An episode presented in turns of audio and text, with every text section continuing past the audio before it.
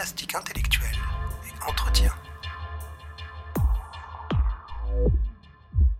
L'art, c'est une notion assez difficile à aborder, puisque son sens, et ce que cette notion englobe, a beaucoup changé au cours de l'histoire. Comme souvent, il faut toutefois essayer de se donner une définition de travail pour réfléchir convenablement. On pourrait dire que l'art est l'activité qui vise à susciter des émotions par le biais de fiction. Donc je répète, l'activité qui vise à susciter des émotions par le biais de fiction. Expliquons ce que cela veut dire. D'abord, l'art vise à susciter des émotions. Lorsque nous regardons un tableau, un film, lorsque nous écoutons de la musique, nous cherchons à ressentir des émotions. Ce qui est d'ailleurs intéressant avec l'art, c'est que certaines des émotions que nous recherchons dans son domaine sont des émotions que nous fuyons dans la vie ordinaire. Par exemple, je ne cherche pas à être triste ou indigné dans la vie ordinaire. Mais lorsque je m'apprête à voir une tragédie au théâtre, je sais que je vais ressentir de la tristesse, de la colère ou de l'indignation. Si ces émotions que je fuis dans la vie sont tolérables, voire recherchées dans l'art, c'est parce que l'art se présente à moi par le biais de fiction.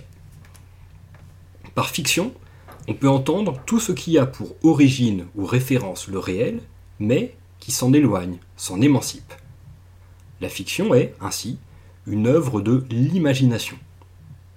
La tristesse ressentie dans la fiction d'un tableau ou d'un poème est une émotion qu'on pourrait dire coupée du réel, déréalisée. On parle parfois de la fonction cathartique de l'art, du grec catharsis. Vous avez peut-être étudié cette notion en cours de littérature en première. La catharsis a différents sens, mais l'un d'entre eux est le processus par lequel l'esprit se libère, s'émancipe de ses passions, c'est-à-dire de ses émotions. On pourrait dire que l'art, en suscitant des émotions par le biais de fiction, est bien une catharsis, au sens où il nous permet d'apprivoiser de manière sécurisée des émotions qu'on n'aimerait pas ressentir ailleurs. Pour reprendre des expressions à la mode, c'est un safe space pour nos émotions les plus toxiques. Parler de l'art en philosophie, c'est parler de trois choses à distinguer théoriquement. Premièrement, la figure de l'artiste, du créateur. Deuxièmement, l'œuvre en elle-même. Troisièmement, le public, qui reçoit, qui interprète, qui juge l'œuvre. Prenons ces trois choses dans l'ordre. Premièrement, l'artiste, le créateur.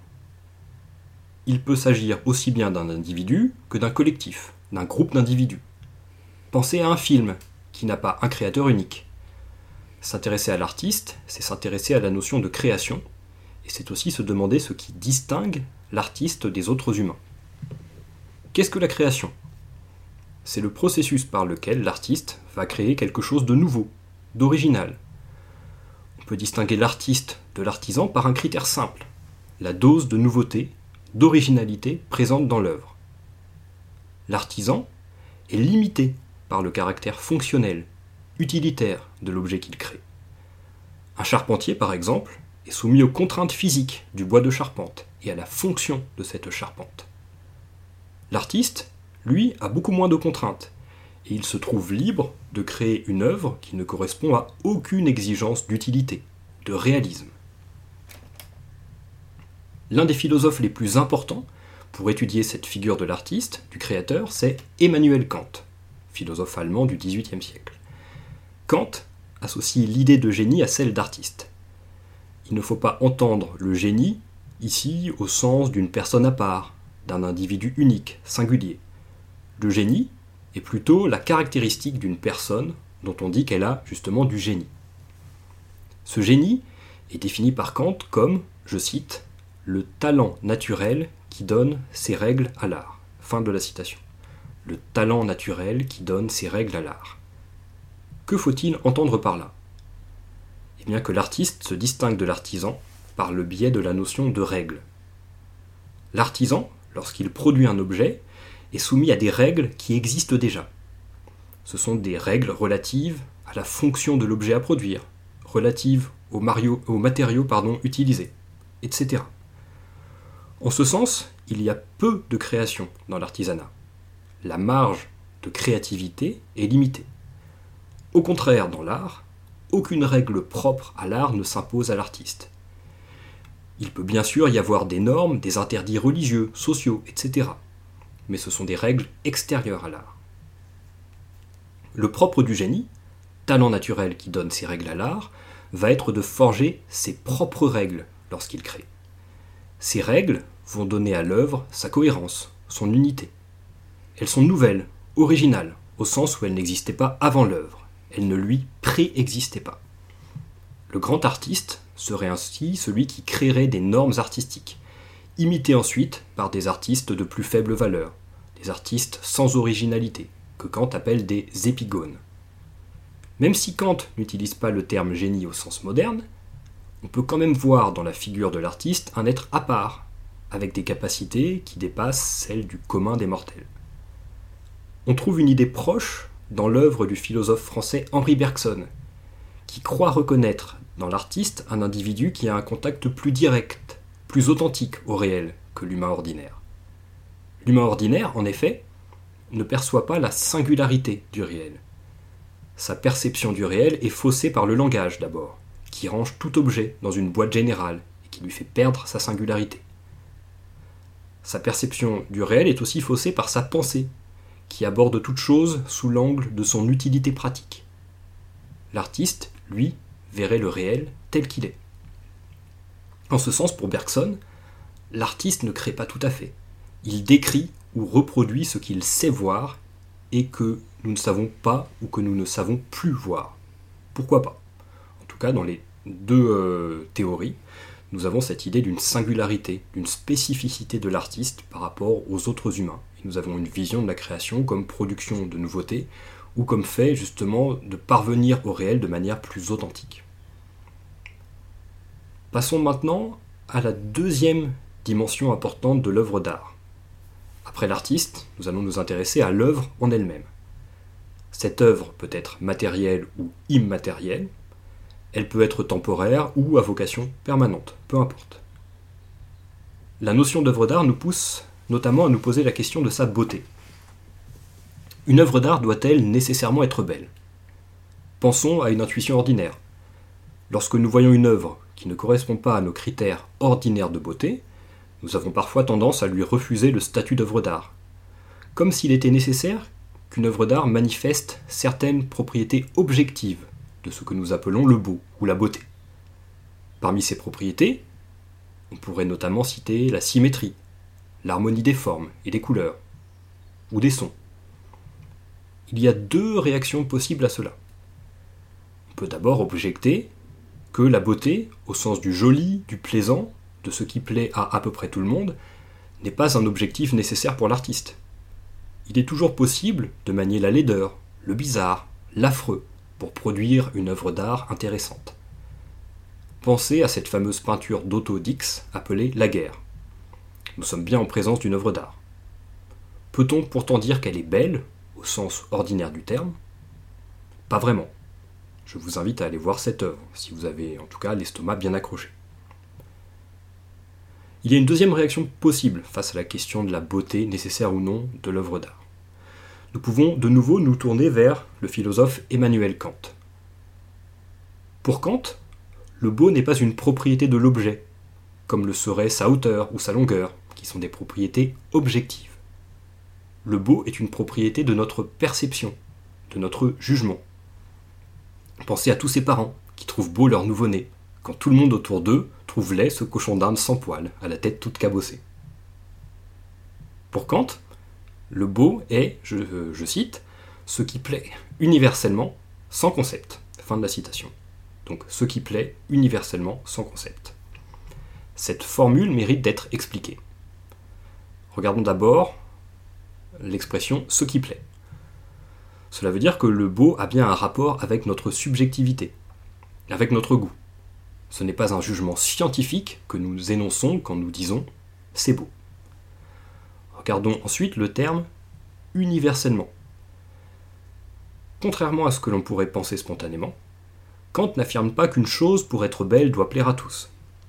Il affirme que dans le jugement de goût, qui nous fait dire c'est beau, nous affirmons que tout le monde devrait, en droit, trouver belle cette chose que nous trouvons personnellement belle. Le jugement c'est beau est un jugement subjectif qui se prend pour un jugement objectif. Quand je dis c'est beau, c'est comme si je disais cette toile fait 1 mètre de largeur et 1 mètre 80 de longueur. Tout se passe comme si je faisais de la beauté une propriété objective de l'œuvre, alors que cette beauté n'existe que dans mon regard. Enfin, regardons le dernier passage de cette citation, l'expression sans concept. Kant remarque enfin que le beau n'obéit pas à une définition ou à des normes objectives. Je peux reconnaître un triangle sur une feuille de papier, parce que j'ai un concept du triangle, un concept préexistant. Par contre, je ne peux pas déduire de certaines propriétés objectives d'un objet la beauté de cet objet. Donc le beau serait bien ce qui plairait universellement sans concept, c'est-à-dire euh, que je trouverais belle une chose et que je penserais que cette chose euh, serait euh, partageable de manière objective par tous les individus.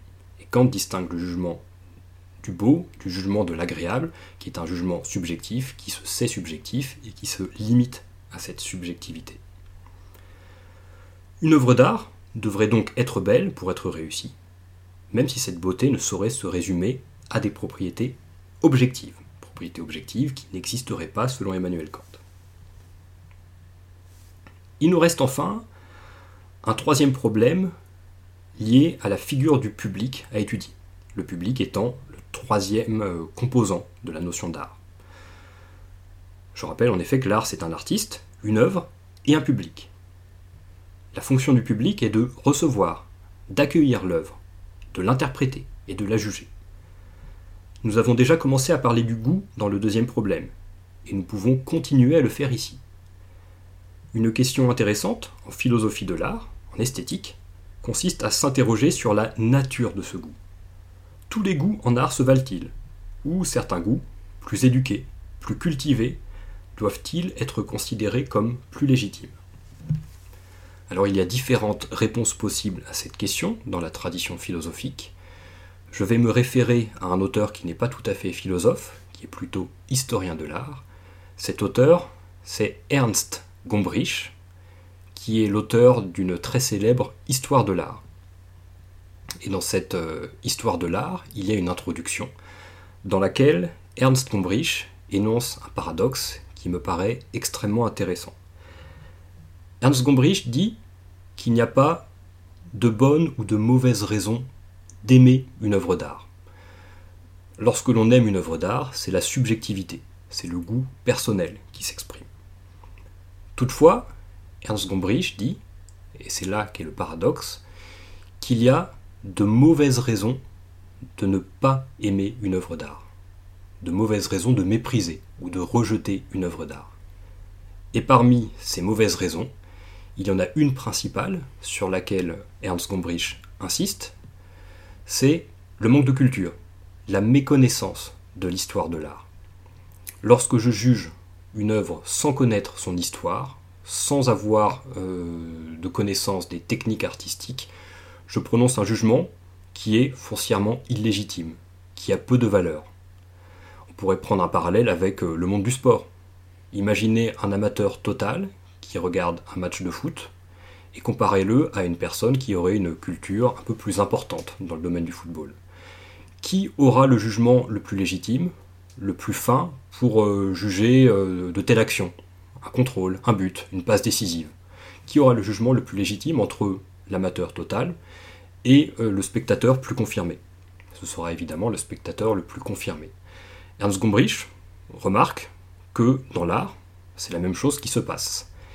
Et le but de l'histoire de l'art, remarque-t-il, c'est d'éduquer le public, de l'aider à produire un jugement plus fin, plus adapté aux spécificités de l'œuvre. Ensuite, quant à la question de savoir si le public aime ou non cette œuvre, ce sera bien entendu une question de subjectivité, mais une subjectivité qui aurait été augmentée, qui aurait été euh, améliorée, qui aurait été structurée par des connaissances objectives qui lui auront été fournies par l'histoire de l'art. Donc à la question de savoir si tous les goûts se valent, la réponse est double. Tous les goûts cultivés, remarque Ernst Gombrich, se valent, Mais il y a bien une distinction et une hiérarchie à faire entre le goût non cultivé et le goût cultivé. Voilà, je pense que nous avons dit euh, l'essentiel sur cette notion d'art, que nous avons développé les grandes idées.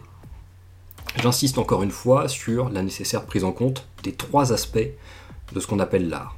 D'abord l'artiste et la création, ensuite l'œuvre en elle-même et ses propriétés, qu'elles soient objectives ou qu'elles soient celles du regard, et enfin la question du public, qui est celui qui apprécie l'œuvre, qui la juge, et donc cela pose la question du goût. Voilà, je vous remercie.